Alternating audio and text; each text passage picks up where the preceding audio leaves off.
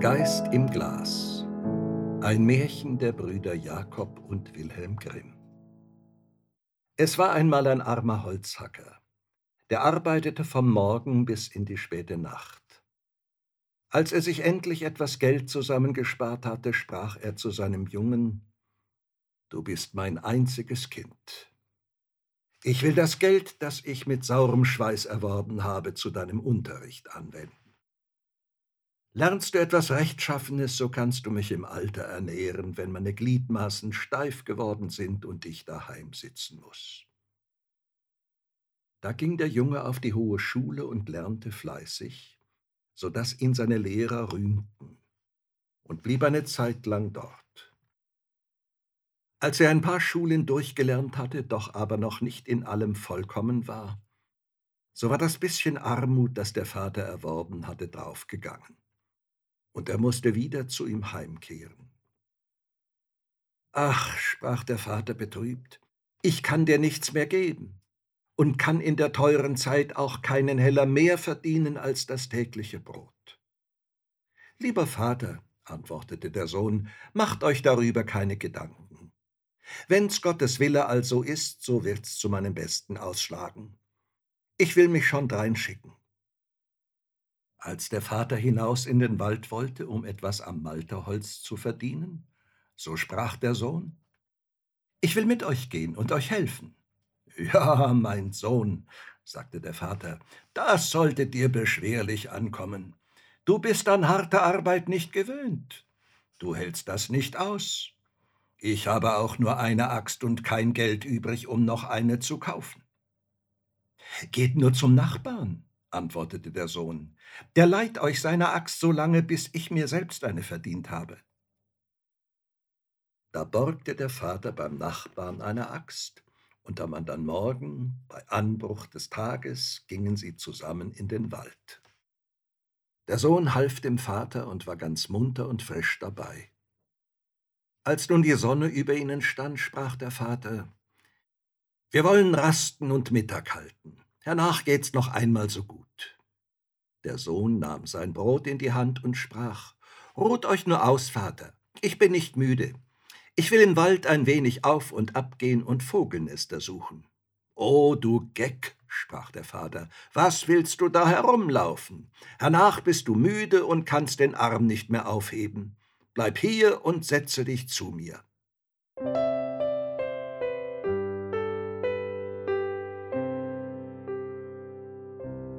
Der Sohn aber ging in den Wald, aß sein Brot, war ganz fröhlich und sah in die grünen Zweige hinein, ob er etwa ein Nest entdeckte.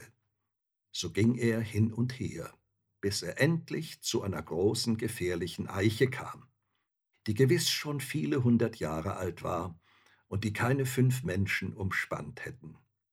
Er blieb stehen und sah sie an und dachte, es muss doch mancher Vogel sein Nest hineingebaut haben.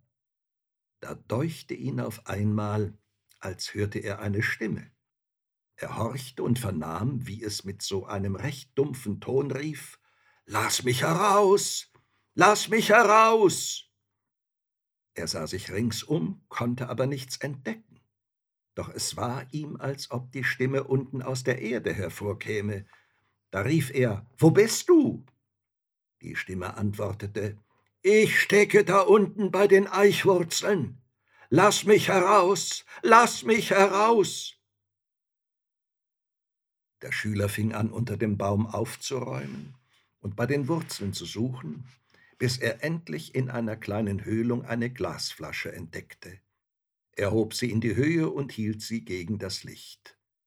Da sah er ein Ding gleich einem Frosch gestaltet das sprang darin auf und nieder. Lass mich heraus, lass mich heraus, rief's vom Neuen. Und der Schüler, der an nichts Böses dachte, nahm den Pfropfen von der Flasche ab.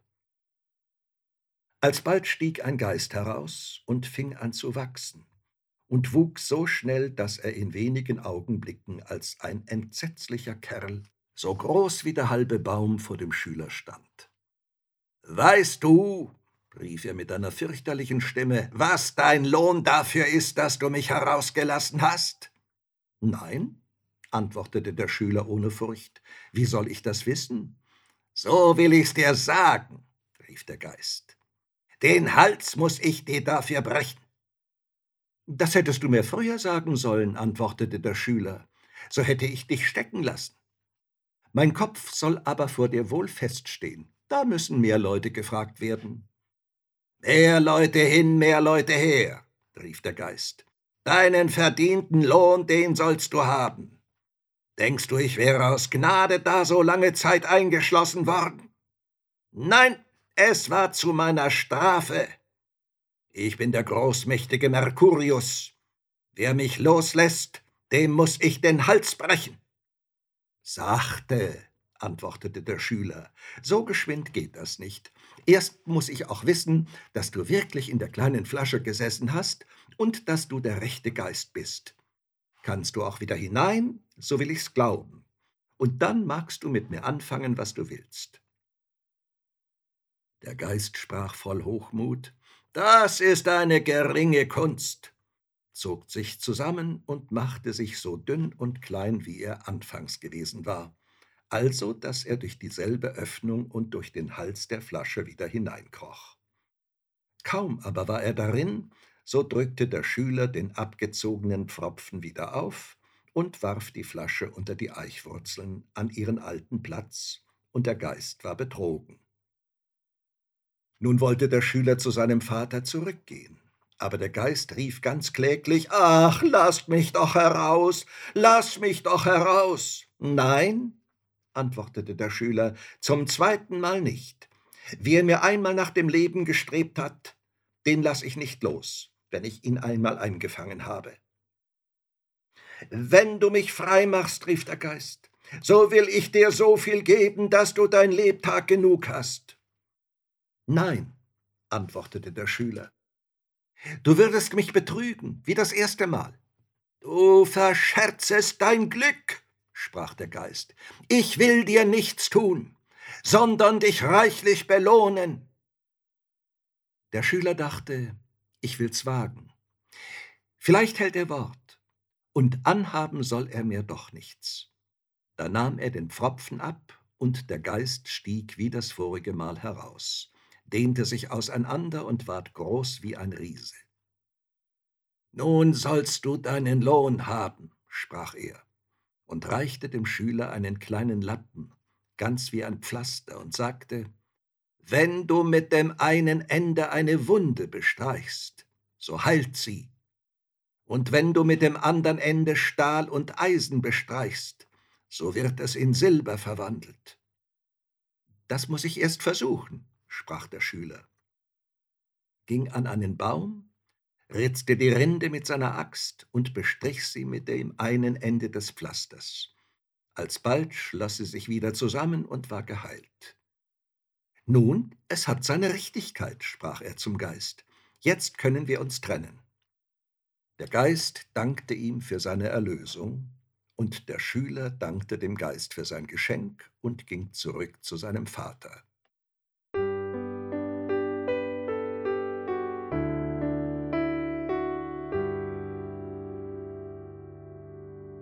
Wo bist du herumgelaufen? sprach der Vater.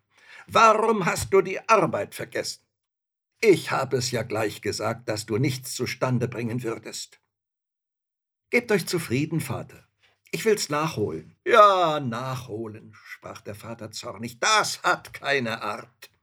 Habt acht, Vater, den Baum da will ich gleich umhauen, dass er krachen soll. Da nahm er sein Pflaster, bestrich die Axt damit und tat einen gewaltigen Hieb. Aber weil das Eisen in Silber verwandelt war, so legte sich die Schneide um. Ei, Vater, seht einmal, was habt ihr mir für eine schlechte Axt gegeben? Die ist ganz schief geworden. Da erschrak der Vater und sprach, Ach, was hast du gemacht? Nun muss ich die Axt bezahlen und weiß nicht womit. Das ist der Nutzen, den ich von deiner Arbeit habe. Werdet nicht bös, antwortete der Sohn. Die Axt will ich schon bezahlen. Oh, du Dummbart, rief der Vater, wovon willst du sie bezahlen? Du hast nichts, als was ich dir gebe. Das sind Studentenkniffe, die dir im Kopf stecken. Aber vom Holzhacken hast du keinen Verstand.